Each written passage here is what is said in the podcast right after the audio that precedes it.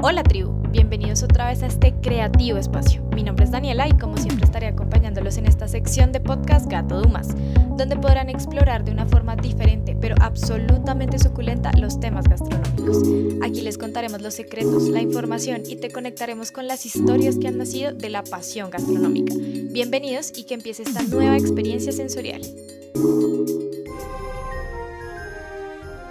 Bueno, tribu, llegó la época más feliz para nosotros los amantes de la comida y la gastronomía. La Navidad fue creada para compartir y ser feliz con cada preparación. Es por eso que hoy les trajimos tres invitados. Cada uno nos hablará de una preparación navideña muy tradicional y deliciosa. Empecemos.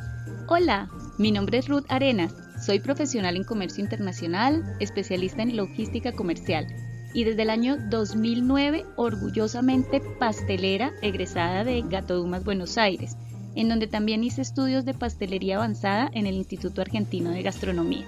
Mi especialidad es la decoración de tortas y me desempeño como docente del área de panadería y pastelería en Gatodumas, Bogotá, desde el año 2012. Hola Ruth, qué gusto tenerte en este podcast. Sabemos que nos hablarás de la torta navideña. Por favor, cuéntanos. La torta navideña, si la vemos dentro de lo que son las técnicas básicas de pastelería, es lo que podríamos llamar un batido pesado es decir, que tiene mucha grasa, mucho azúcar y algunos ingredientes adicionales que hacen que sea una torta muy rica en ingredientes, lo cual la hace especial para su consumo en Navidad. De ahí su nombre. Una cosa interesante de esta torta es que nació en el Reino Unido, en la región de Gales, y se dice que llegó al continente americano en una migración galesa que llegó en un barco a la Argentina en 1865. Las mujeres que estaban a bordo de esos barcos preparaban una torta que hacían con miel, con frutas confitadas y ron. Y de esa manera hacían un plato rápido que era fácil de preparar, muy consistente y lo podían transportar y conservar muy fácil. Una vez llegó a Argentina, se distribuyó por todos los países de América y se convirtió en una tradición. En Colombia nosotros la llamamos torta negra y no solamente la consumimos en Navidad, sino también en otras celebraciones especiales, especialmente en los matrimonios. También por ahí ustedes la pueden encontrar como la famosa torta de novia. Bueno, Ruth, muchas gracias por esos datos históricos tan interesantes. Pero cuéntanos, ¿cuál es el sabor o cómo describirías el sabor de esta torta? Si quisiera describir el sabor de esta torta, la palabra que yo usaría es complejo porque tiene muchos ingredientes y en verdad uno los puede disfrutar todos. Es un sabor eh, muy rico, muy especiado, es una torta muy aromática y lo interesante también es que posee diferentes texturas. Cuando se muerde se encuentra la suavidad de las frutas maceradas, la crocancia de los frutos secos y una humedad que es muy particular.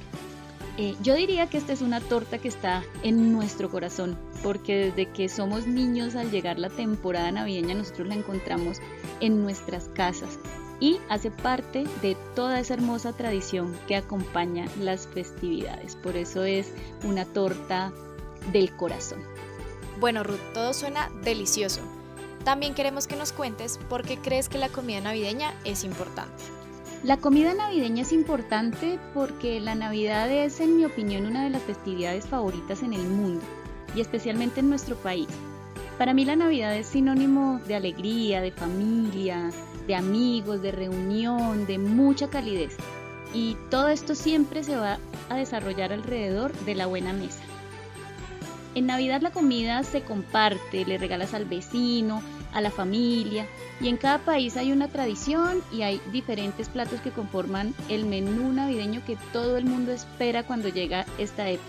Pero lo importante al final de todo es poder compartir esa comida con todas las personas que uno quiere. Bueno, tribu, ya escucharon todas las delicias que nos tenía que decir Ruth acerca de la torta navideña.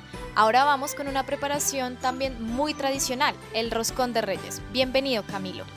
Hola, mi nombre es Camilo Pardo, soy docente de pastelería, panadería y chocolatería en el Instituto Gato Dumas. Soy pastelero y panadero y además amante del cacao. Hola Camilo, un gusto tenerte en este podcast. Bueno, entonces cuéntanos, ¿qué es el roscón o rosca de reyes? ¿Qué es el roscón o rosca de reyes? Bueno, dependiendo de donde eh, estemos situados en el continente, ya sea europeo o americano, tenemos diferentes nombres. En Europa, en España, se le dice roscón de reyes y en todo lo que es Hispanoamérica se le dice rosca de reyes. También tiene su antepasado eh, francés que se le llama la galette de roi, que es eh, muy parecido y tiene la misma, digamos, ideal de las fechas, de todo lo que tiene que ver con el 6 de Reyes o este, este momento cristiano donde llegan los Reyes Magos y se celebra con una, un pan dulce. Este pan que es de aromatizado con cítricos, con agua de azahar, con algún tipo de licor. También se le puede agregar muchas veces fruta confitada, que dependiendo de la región donde estemos, pues se va a agregar. En España se le agrega naranjas confitadas, melón confitado.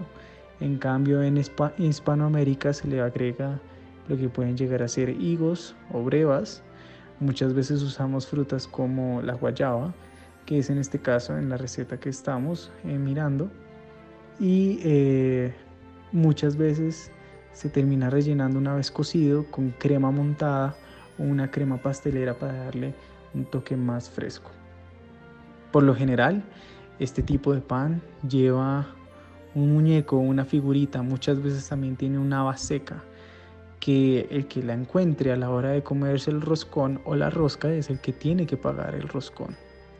Siempre se sirve el 6 de enero y se le es denominado por el Día de Reyes. Camilo, suena supremamente chévere la historia. En verdad, muchísimas gracias y gracias también por acercarnos a varios ingredientes de la receta.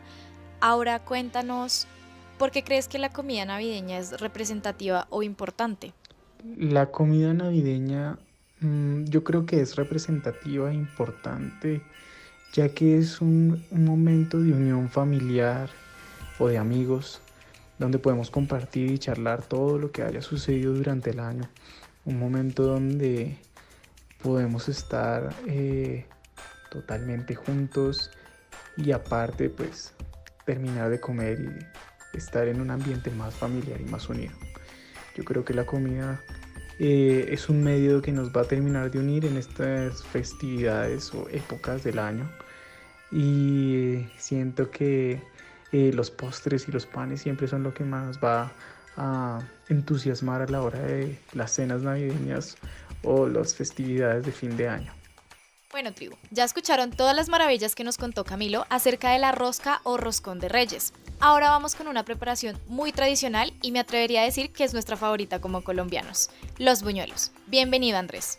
Hola, mi nombre es Andrés Zambrano, yo soy cocinero y panadero. Actualmente enseño panadería en Gato Dumas, en el Instituto Gato Dumas. Hola Andrés, qué gusto tenerte en este podcast.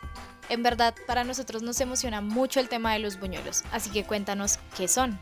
Los buñuelos son básicamente una masita de queso frita. Son una bolita de queso con almidón que se lleva a fritura. Mm, es como una dona.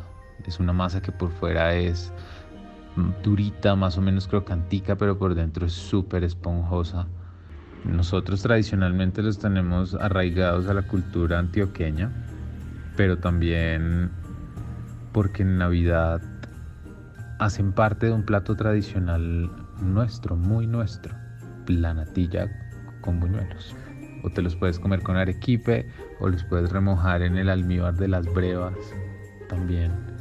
Una preparación muy tradicional, pero que directamente no es nuestra súper tradicional de la comida colombiana, porque los encontramos todo el año en las panaderías, hay buñuelos siempre. En Navidad los consumimos muchísimo más, pero vienen de históricamente influencias de otras culturas. Andrés, y ahora una pregunta que todos los ciberoyentes que nos están escuchando se hacen, y es, ¿cuáles son los consejos para hacer buñuelos en casa? Cuando preparamos buñuelos en casa, les recomendaría tener la precaución del aceite. Creo que es, es, de lo más importante. Aparte del aceite, la temperatura del aceite, pues debemos hablar también de la humedad de la masa. Si la masa está muy pegajosa, muy húmeda, a la vez muy chiclosa, no la vayas a llevar al aceite. Listo, se te pasó de humedad Y ahí te recomiendo poner un poco más de queso, un poco más de almidón y que te quede más parecida a una masa de arepas. Entonces, primera precaución, que la masa esté bien, que no tenga excesos de agua. Segunda precaución, que el aceite esté en temperatura. Esto el aceite debería estar a 160, 165 grados centígrados. Así garantizamos que el buñuelo no se queme, que quede del color que queremos que aparte se cocine bien, que no vaya a quedar crudo. Entonces el aceite entre 160 165 puedes usar un termómetro para estar súper seguro de esto. La recomendación es usar un termómetro más bien. De no tener estas precauciones que podrían pasar, podríamos tener un buñuelo que puede quedar deforme, puede quedar mal cocido, o sea, muy oscuro por fuera, muy crudo por dentro porque el aceite estaba muy caliente. Un buñuelo que absorbió demasiada grasa porque el aceite estaba más bien muy frío. Mm, también podemos prevenir el accidente del buñuelo explosivo. No queremos que eso pase, entonces hay que controlar el agua y la temperatura del aceite. Bueno, tribu, estas fueron las recomendaciones y delicias que tenía que decirnos Andrés acerca de los buñuelos. Les damos las gracias por hacer parte de este episodio especial a Ruth, Camilo y Andrés. Recuerden que todas estas preparaciones ustedes las podrán realizar en nuestras masterclass virtuales. Recuerde que puede entrar a www.gatodumas.com y allí encontrará toda la información. Les habló Daniela Flores, periodista gastronómica de Gato Dumas.